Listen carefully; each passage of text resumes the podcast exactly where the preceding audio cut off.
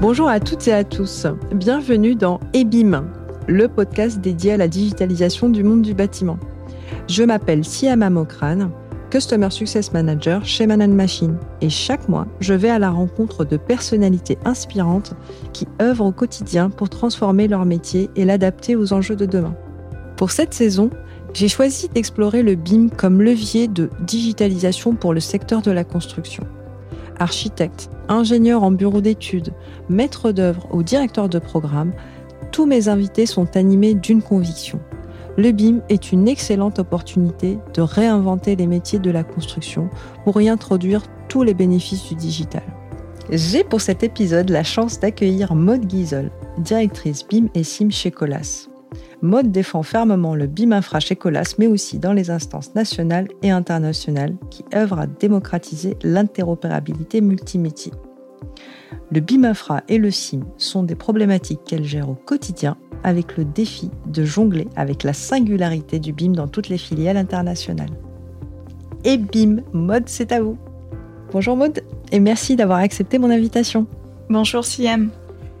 Je rentre toujours dans le vif du sujet avec mes invités en leur demandant quelle est leur définition du BIM. Alors quelle est la vôtre s'il vous plaît? Alors pour parler de la définition du BIM, euh, je pense qu'on confond souvent le BIM et la maquette numérique, et le BIM est bien plus large que cela.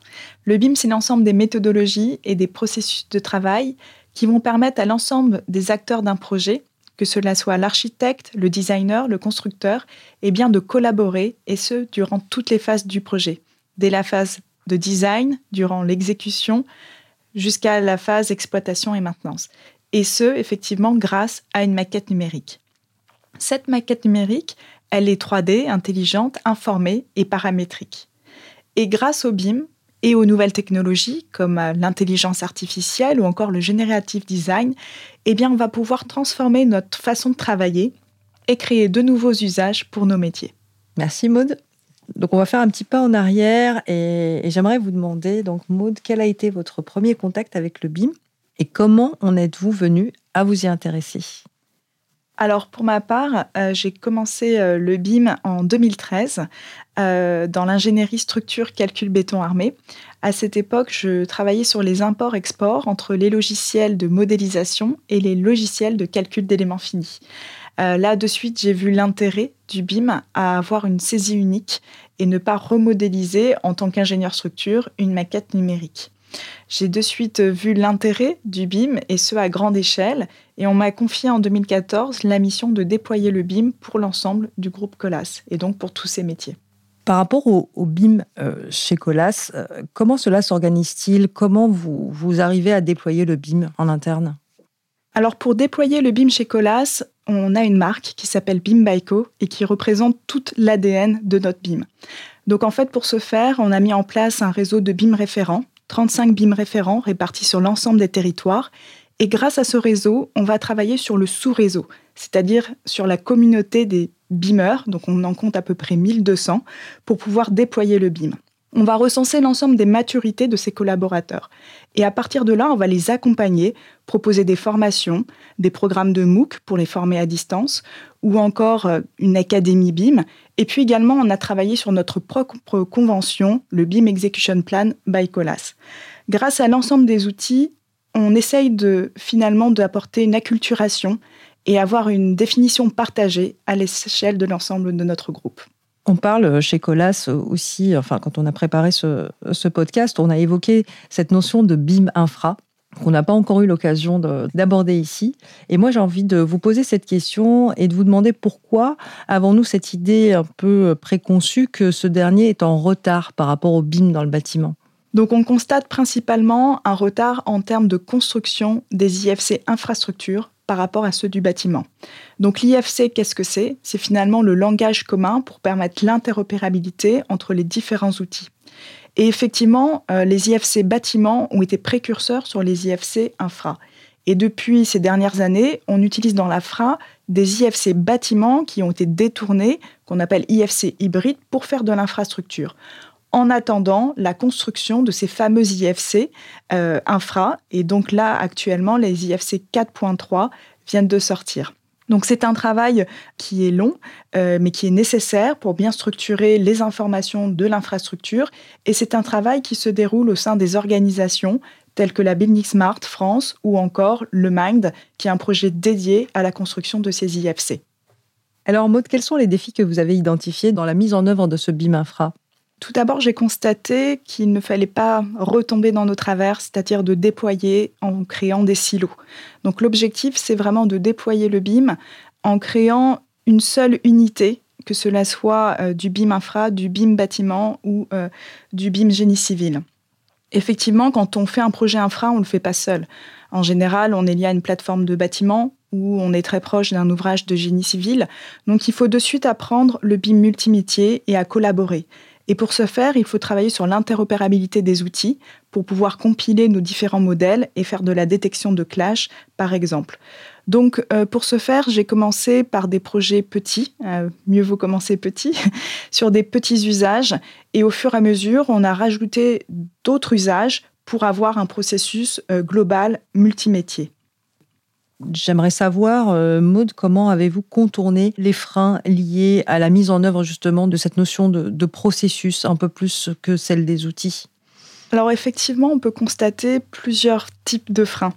Euh, le premier, eh bien, c'est de faire face aux réfractaires, ceux qui ont peur euh, du changement. Et pour cela, certains ont peur en fait de se sentir dépossédés de leur expertise, de voir que les jeunes peuvent parfois maîtriser mieux certains outils plus euh, techno ou euh, de modélisation. Et en fait, il faut tout simplement les rassurer, les accompagner, démystifier le BIM et leur montrer que finalement, ce pas des, des outils qui vont leur déposséder de leur savoir-faire, mais ce sont des outils qui vont leur permettre de gagner du temps pour faire des tâches à valeur ajoutée. Également, on se rend compte qu'il ne faut pas obliger le BIM en fonction des territoires, mais il faut plutôt accompagner les différents euh, collaborateurs dans la montée en compétences et s'adapter à leur processus. Bien comprendre comment ils travaillent et trouver la bonne porte d'entrée, le bon usage pour pouvoir les amener à la digitalisation. Et enfin, eh on rencontre la problématique et le frein de convaincre les directions générales, les directions de travaux. Et là, il faut effectivement euh, leur montrer tous les bénéfices et les avantages, parce que oui, effectivement, le BIM coûte plus cher, mais le BIM rapporte. Alors aujourd'hui, c'est compliqué d'avoir un ROI sur le BIM, mais quand on fait un projet en BIM, on voit de suite les avantages et les bénéfices, et ensuite on devient BIM addict et on veut refaire un projet en BIM. Merci beaucoup, Maude. C'est tout à fait vrai ce que vous nous dites là. J'aimerais maintenant aborder euh, un sujet, euh, d'ailleurs que j'aborde aussi pour la première fois ici, c'est le sujet du SIM, qui est euh, également développé chez Colas. Qu'est-ce que le SIM pour Colas et quels en sont les contours? Comment cela se matérialise chez vous? Alors, le euh, qui veut dire City Information Modeling, on parle parfois de TIM, de Territory Information Modeling. En fait, ce sont encore aujourd'hui des concepts euh, sur lesquels on travaille, mais finalement, le, le SIM ou le TIM, c'est le BIM à grande échelle. C'est finalement la convergence du monde du BIM et du monde du SIG, du système d'information géoréférencé. Pourquoi cette convergence? On se rend compte que finalement, pour mieux construire, pour faire un projet en BIM, on a besoin d'informations qui proviennent des systèmes d'information géoréférencés, du SIG. Et finalement, pour gérer une ville, on a besoin d'agréger des modèles à l'échelle d'un territoire et des modèles BIM. Donc le BIM va venir nourrir aussi ces systèmes d'information géoréférencés. Donc finalement, c'est vraiment ce mariage entre le BIM, le SIG et l'open data et les différentes données d'un territoire. Après, il faut être assez vigilant puisque les technologies ne sont pas forcément au rendez-vous aujourd'hui. On a ce qu'on peut appeler le faux SIM, c'est-à-dire détourner des outils BIM pour le faire à plus grande échelle, à l'échelle d'un quartier, mais on ne va pas pouvoir aller euh, guère plus loin avec ce type d'outils. Et puis après, aujourd'hui, il y a des partenariats comme euh, des éditeurs comme Esri avec Autodesk qui tentent effectivement de travailler sur cette convergence et de proposer de nouveaux outils, mais il faut encore attendre pour que les technologies soient au rendez-vous. Pour notre part, on travaille euh, dès aujourd'hui chez Colas sur notre développement de propres plateformes. Notre objectif, c'est bien évidemment de mettre l'ensemble de nos données, l'ensemble des données Colas, de pouvoir intégrer l'ensemble des données projets et aussi de les croiser avec toutes les données d'open data qu'on peut avoir en externe L'objectif de tout cela, eh c'est bien évidemment d'être plus efficient pour nos projets, euh, mieux construire, mieux maîtriser les risques, mieux optimiser. Grâce au CIM, on va pouvoir aussi travailler sur de nouvelles thématiques et de nouveaux usages et de nouveaux services au service des projets, mais aussi des villes, comme par exemple travailler sur le calcul carbone, l'empreinte carbone des projets, sur l'économie circulaire, sur le calcul d'îlots de chaleur urbains, sur la maintenance prédictive. Ce sont voilà de nouveaux sujets qui vont pouvoir être traités grâce à cette convergence BIM et SIG. Quel rôle, selon vous, euh, parce qu'elle est la clé finalement dans ce processus, doit jouer la maîtrise d'ouvrage là-dedans? Alors forcément, le rôle de la maîtrise d'ouvrage euh, est essentiel pour impulser justement euh, cette digitalisation, mais on se rend compte aujourd'hui qu'on a différentes maturités chez les maîtrises d'ouvrage. On rencontre certains maîtres d'ouvrage qui ne connaissent pas encore le BIM, ni les bénéfices, et qui parfois euh, vont prescrire des usages qui ne sont pas réalisables parce que mauvaise connaissance de ces processus. Donc on travaille au sein de la FNTP sur un passeport BIM à destination des maîtrises d'ouvrage pour finalement leur donner les clés pour aller vers l'imposition du BIM pour leur projet. Après, on rencontre également des maîtres d'ouvrage qui sont pour le coup très experts, euh, notamment euh, les maîtres d'ouvrage des grandes villes, des smart cities, qui voient de suite l'intérêt que d'imposer le BIM pour pouvoir agréger l'ensemble de ces maquettes à l'échelle d'un territoire ou d'une ville. Maud, vous avancez sur plusieurs fronts, celui de l'accompagnement de vos collaborateurs, mais également celui de l'innovation. Quels sont les nouveaux usages ou les nouvelles technologies sur lesquelles vous travaillez aujourd'hui? Alors en fait, on, s'appuie énormément sur notre réseau de BIM référents et sur cette communauté de BIMers. Donc en fait, on part du terrain, des problématiques métiers, et ensuite on regarde pour voir comment le BIM et les nouvelles technologies vont pouvoir répondre en créant de nouveaux usages ou de nouveaux outils. Pour vous donner quelques exemples, on a travaillé sur le BIM pour la dépollution. Alors à l'époque, le BIM pour la dépollution n'existait pas. On connaissait le BIM pour le rail, pour le bâtiment, pour le génie civil. Et donc on a dû comprendre ce qu'était le métier des sites et sols pollués pour ensuite proposer de nouveaux usages. Donc en fait, pour ce projet, on a créé un outil qui permet d'interpoler les différents sondages du site pour générer un modèle 3D des impacts des polluants. Grâce à ce modèle 3D, on va pouvoir travailler sur des scénarios de représentation de la pollution. On va aussi pouvoir avoir les quantités des matériaux à dépolluer et trouver le bon équilibre entre ce qu'il faut dépolluer ou ne pas dépolluer sur le site. Donc finalement, on apporte beaucoup de transparence pour la maîtrise d'ouvrage qui va pouvoir prendre vraiment des décisions en fonction du bon euh, équilibre. Également, à partir de ce projet, on s'est dit qu'on pouvait appliquer finalement le BIM à, tout domaine. Donc on a une innovation chez Colas qui s'appelle Flowell. Il s'agit de panneaux que l'on pose sur le sol. C'est de la signalétique dynamique lumineuse. Et on a fait du BIM pour travailler sur la scénarisation de l'allumage. Donc là, on a réussi à intégrer les flux de véhicules, les flux de piétons, de personnes, et en travaillant également avec la synchronisation des feux, on va pouvoir allumer ou non le passage piéton, utiliser la réalité virtuelle pour comprendre comment l'usager va percevoir finalement ce message lumineux. Donc finalement, c'est un outil qui peut être au service de tout. Après, on a d'autres technologies. On a le generative design qui permet grâce à des algorithmes de pouvoir faire des calculs de façon répétitive jusqu'à atteindre l'optimum en fonction de certains critères. C'est un outil qui est fantastique parce qu'il va permettre un gain de temps mais également d'atteindre parfois un optimum qu'on n'est pas capable d'atteindre par itération. Donc, par rapport au générative design, aujourd'hui, on l'a appliqué sur euh, les bassins d'infiltration pour optimiser euh, le dimensionnement des bassins. On l'applique également sur la partie calcul de murs de soutènement et on explore d'autres domaines euh, grâce au générative design. Et enfin, il y a l'intelligence artificielle, comme le deep learning, qui va permettre, grâce à des algos et des entraînements, de reconnaître des formes. Et là, on travaille aujourd'hui avec une start-up qui s'appelle euh, WhiteBeam sur la modélisation automatique des DT DICT, qui sont finalement les plans des réseaux des concessionnaires existants. Et ça va nous permettre de transformer ces plans qui sont souvent en PDF, en format image, et bien de les transformer en modèle numérique. Et ça, c'est très important parce que ça va apporter de la sécurité sur les chantiers. Souvent, ces données restent sous format papier, ne sont pas croisées avec les données des chantiers. Et grâce à cette digitalisation, on va pouvoir anticiper et mieux maîtriser la, sécurité sur nos chantiers.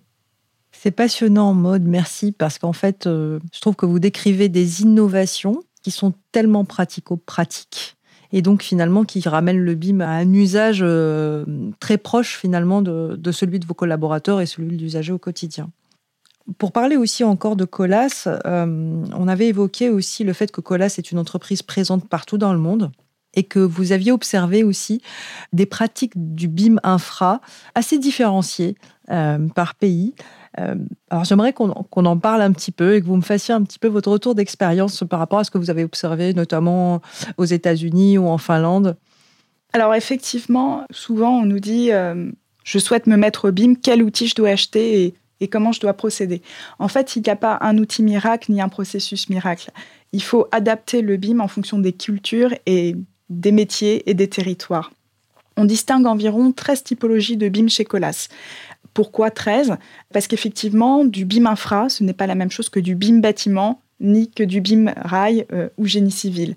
On n'utilise pas les mêmes outils euh, et on n'a pas non plus les mêmes usages.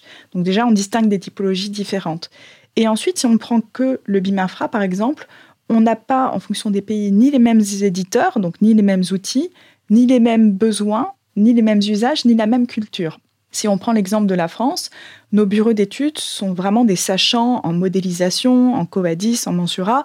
Donc finalement, la modélisation, c'est quelque chose qui, euh, qui fait vraiment partie de leur euh, culture. Donc on va plutôt là travailler sur les usages, euh, sur la, visualisation, les films d'animation et l'acculturation. Si on prend par exemple Colas UK, ce sont plutôt les designers qui portent euh, le BIM. Donc là, on va plutôt travailler sur les processus, sur le BIM management et pas du tout sur la modélisation ou la coordination.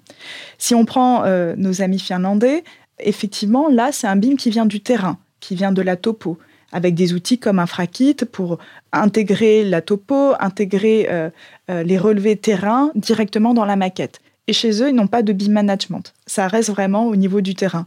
Et si on prend l'Amérique du Nord, eh bien comme les designers portent vraiment toute cette partie conception, et finalement l'entreprise n'est qu'un doueur en termes de conception, eh bien ils ne sont même pas sur des outils de modélisation comme AutoCAD, ils sont parfois encore au rotring. Donc là, il faut euh, réfléchir à comment apporter de la digitalisation avec d'autres usages. Donc il faut s'adapter. oui, complètement. En fait, il faut s'adapter à l'état d'esprit, au mode de, fonctionnement des projets, j'imagine, en fonction des contextes. En tout cas, c'est très intéressant et j'imagine que le propre du BIM, c'est aussi euh, cette notion d'échange. Donc on essaye d'apprendre finalement, enfin, chaque pays ou chaque environnement essaye d'apprendre de l'autre. Exactement. Merci Maude. Pour finir, quels conseils donneriez-vous aux entreprises qui veulent se lancer dans ce fameux BIM infra?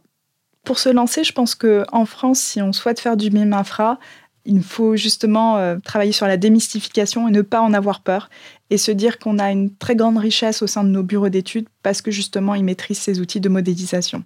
Donc je pense qu'il faut donner envie aux modélisateurs avec justement de nouveaux outils, de la réalité virtuelle, des outils comme Twinmotion ou Lumion pour pouvoir faire euh, euh, des films d'animation. Donc finalement le pas à sauter il est très petit.